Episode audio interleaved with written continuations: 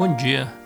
O devocional desta quinta-feira, 29 de julho, se encontra em Deuteronômio, capítulo 14, versículos 22 a 29. Deuteronômio, capítulo 14, versículos 22 a 29. E a passagem começa assim: Separem o dízimo de tudo que a terra produzir anualmente. Comam o dízimo do cereal do vinho novo e do azeite, e a primeira cria de todos os seus rebanhos na presença do Senhor, o seu Deus, no local que ele escolher como habitação do seu nome, para que aprendam a temer sempre o Senhor, o seu Deus.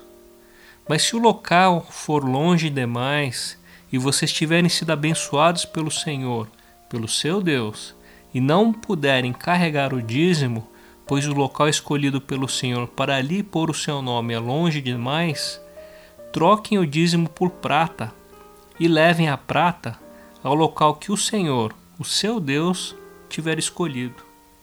Com a prata comprem o que quiserem: bois, ovelhas, vinho ou outra bebida fermentada ou qualquer outra coisa que desejarem.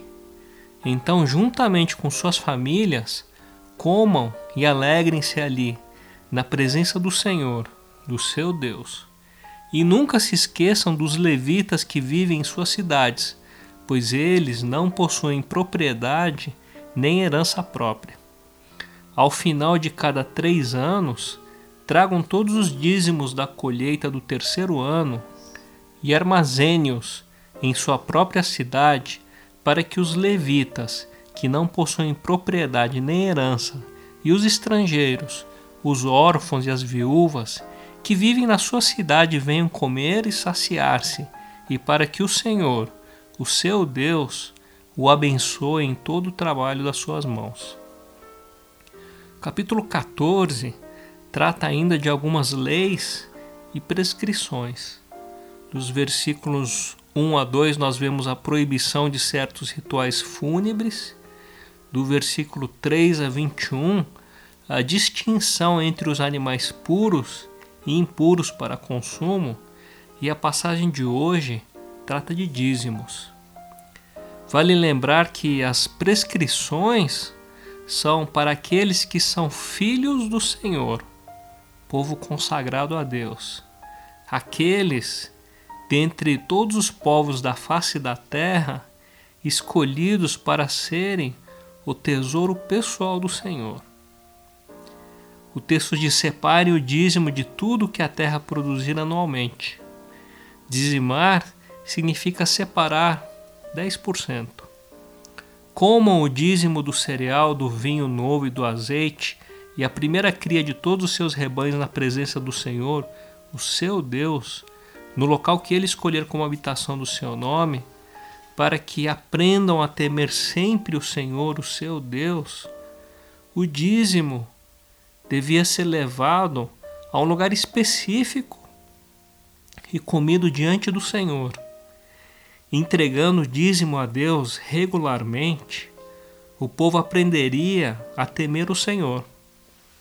Assim, saberiam que a prosperidade vinha da bondade e da provisão de Deus nos versículos 24 a 26, é dito que se algum dos israelitas vivessem longe demais do santuário, poderiam trocar o dízimo localmente por dinheiro e depois, com o dinheiro, adquirir perto do santuário ou vacas, ou ovelhas, ou vinho, ou bebida fermentada, ou qualquer outra coisa que quisesse.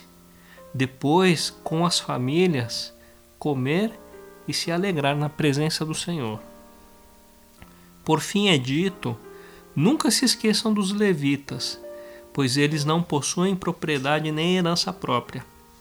Ao final de cada três anos, tragam todos os dízimos da colheita do terceiro ano e armazene-os em suas próprias cidades, para que os levitas, os estrangeiros, os órfãos e as viúvas venham comer e saciar-se, e para que o Senhor, o seu Deus, o abençoe em todo o trabalho das suas mãos. o dízimo do terceiro ano não seria levado ao santuário, mas seria posto especialmente para os menos privilegiados.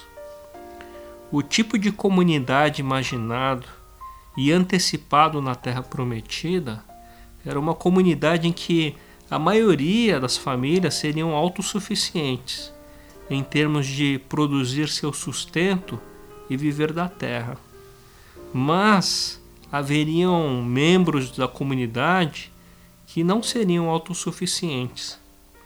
O sistema de dízimos permitia que ambos os grupos aprendessem e entendessem a sua contínua dependência de Deus. As pessoas que produziam e garantiam recursos para o próprio sustento retornavam ao Senhor que havia provido tudo em primeiro lugar. Ano após ano, os israelitas aprenderiam a reconhecer e lembrar que a fonte de seu sustento era Deus. E no terceiro ano, se lembrariam especialmente que nem todos eram tão abençoados como eles. Aqueles que não tinham meios regulares de subsistência, tais como estrangeiros, viúvas e órfãos, eram dirigidos a Deus, o Senhor da comunidade, para receber provisão. Recebendo a provisão por meio do dízimo que pertencia ao Senhor, suas necessidades eram supridas. Assim, a saúde e o bem-estar da comunidade eram mantidos e o povo continuava a experimentar as bênçãos de Deus, que conduzia à prosperidade. O ato de dizimar, para alguns, é muito difícil, principalmente se considerar o resultado do trabalho como fruto do próprio esforço. Mas se considerar o resultado do trabalho como provisão de Deus, o ato se torna voluntário e com temor se reconhece a bondade e a provisão do Senhor Deus. Os dízimos são feitos pelos filhos do Senhor, povo consagrado a Deus, aqueles dentre todos os povos da face da terra escolhidos para serem o tesouro pessoal de Deus. Será que essas prescrições eram somente para os israelitas? O apóstolo Pedro nos diz em uma das suas cartas o seguinte: Vocês são geração eleita, sacerdócio real, nação santa, povo de propriedade exclusiva de Deus. Antes vocês nem eram povo, mas agora são povo de Deus. Antes não tinham alcançado misericórdia, mas agora alcançaram misericórdia. Sim, alcançamos misericórdia através de Cristo Jesus. Sim, somos propriedade exclusiva de Deus, seu tesouro pessoal. E sim, somos chamados a viver conforme as prescrições de Deus Pai, com alegria e com as necessidades supridas pelas bênçãos do Senhor. Que Deus os abençoe.